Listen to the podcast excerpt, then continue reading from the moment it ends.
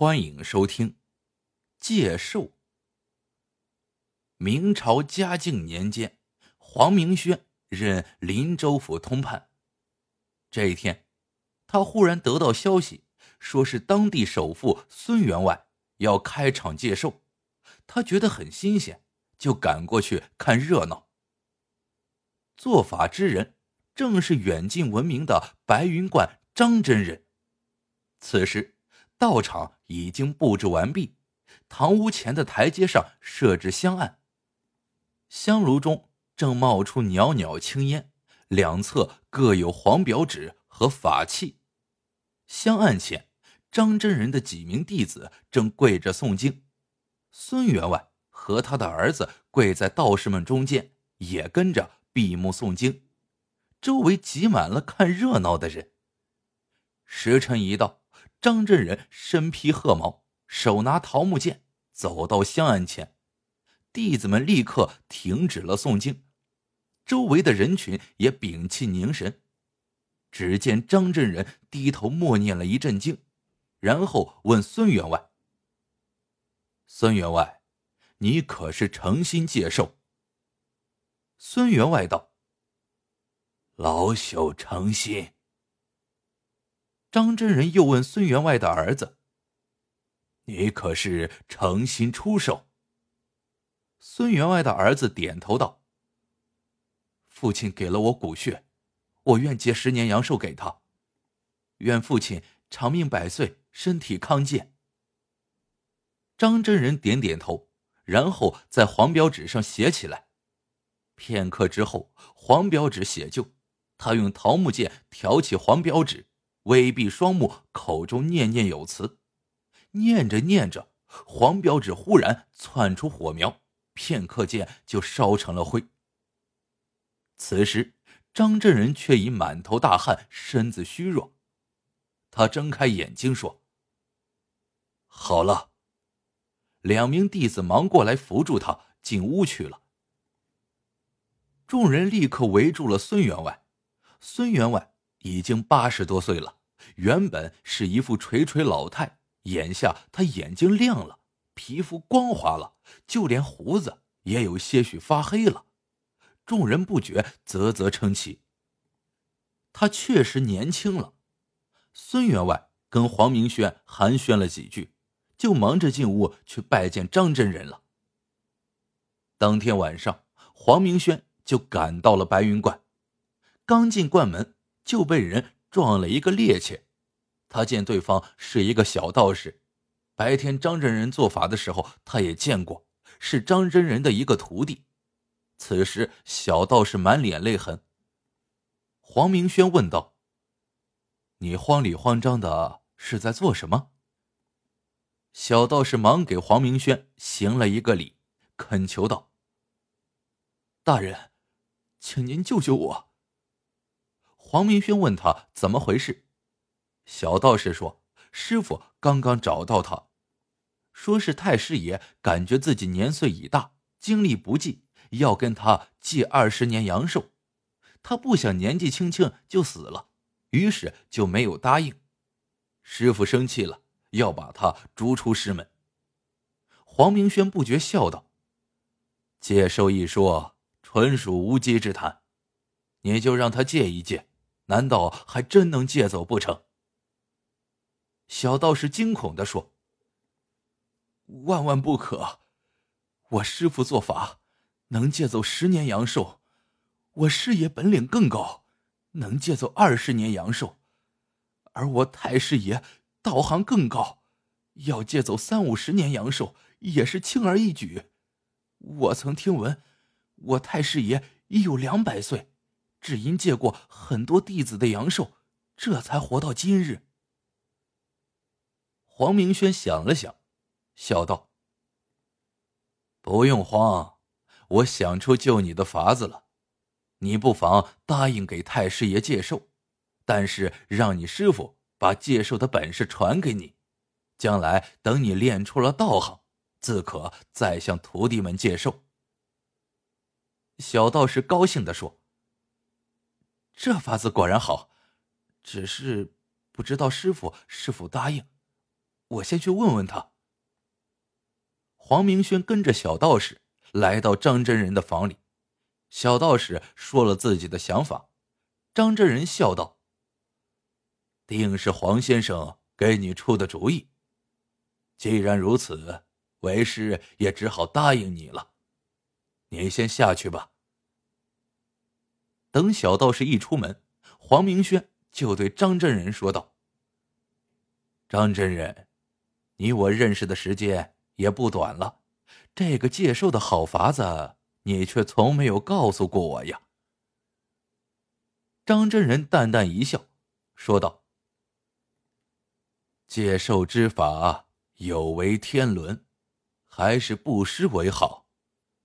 只是最近天应寺太张狂，抢走了白云观的信众，我们都快揭不开锅了。”我若再不施些法把信众招回来，我们河观上下就要挨饿了。无奈之法，不要再提了。黄明轩笑道：“为何不再提？我倒觉得是个奇妙的法子。”他凑近了张真人的耳朵，小声问道：“我想借寿，真人能为我做法吗？”张真人大惊失色道：“万万不可！此法有违天伦。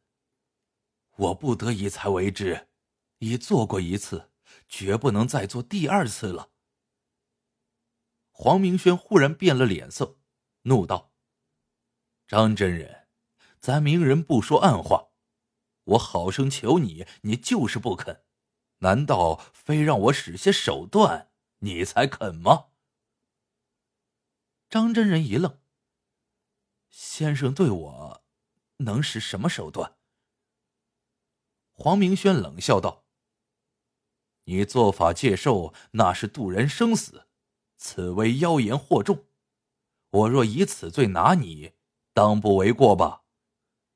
张真人忙道：“此为道法，怎么叫妖言惑众？”黄明轩说：“你说是道法。”哼，那我就带你去见皇上。皇上乃是天子，最该长寿。你若是能给他借来十年阳寿，我就信了你的道法。你若借不来，我就按妖言惑众罪查办你，如何？张镇人听了，低着头沉默不语。他听说因嘉靖皇帝久居皇位，皇子们急得要跳墙了。那些为皇帝寻找长生不老药的道士们，一个个都遭到暗害，死的不明不白。他若是去给皇帝借寿，必会招来杀身之祸。想到这里，他叹了口气，问道：“先生，非要如此吗？”黄明轩点点头。张真人说：“这费用可不少。”张真人告诉黄明轩：“所谓借寿，也不是谁的寿都能借，定要找到生辰八字和命理都相符的人方可。他要分派许多徒弟出去寻找，花费甚大。就算寻到这人，还要花钱买寿。另外，做法事时极耗精力，需提前用名贵药材进补，那也是要银子的。孙员外只是借儿子之手。”上用银四万两，黄明轩要买他人之手，非六万两拿不下来。黄明轩咬咬牙说：“六万两就六万两，我这就给你送过来。”张真人忙躬身行礼。第二天一早，黄明轩就送了六万两银子过来。张真人马上吩咐弟子们到各处去寻找买寿之人。黄明轩忙问：“真人，你都没有问过我，又怎么知道我的生辰八字和命理呢？”张真人微微一笑，掏出一张黄表纸，上面写着的生辰八字和命理正是与黄明轩的相同。黄明轩不由得更佩服张真人的道行。过了些日子，张真人寻到了一个适合之人，忙派徒弟通报给黄明轩。黄明轩得知后，立刻赶了过来。那是个小伙子，只因家境贫寒，没钱下聘成亲。听说有人要买他的阳寿，当即答应，并要银五千两。张真人借斋七日后，在黄明轩的庭院里郑重做法。他先制好香案，燃起香烛，又铺开了黄表纸，手持桃木剑。他的一众弟子依旧跪在案前诵经。黄明轩和那个小伙子也跪在众弟子中，跟着诵经。忽然，张真人用桃木剑在案上敲了一下，诵经声顿止。张真人厉声说道：“林州府通判黄明轩，贪赃枉法，独占赋税，致民不聊生，怨声载道，人神共愤，不成不足以平民愤。”黄明轩一听，立刻跳了起来，大声喊道：“你胡说什么？”张真人冷笑道：“是我胡说吗？”你看看这是什么？他一招手，就有弟子抬着箱子进来，那正是他送给白云观买寿的六万两银子。张真人厉声说道：“你做事狡猾，没留下蛛丝马迹，难以追查。但这六万两银子，你怎么交代？凭这六万两银子就可以治你的罪了。”黄明轩正愣正间，几名捕快扑过来，把他擒住了。黄明轩挣扎着喊道：“我既已花了银子，你就该给我接受啊！”张真仁大笑起来：“呵呵呵，此到临头，你还相信这样的鬼话？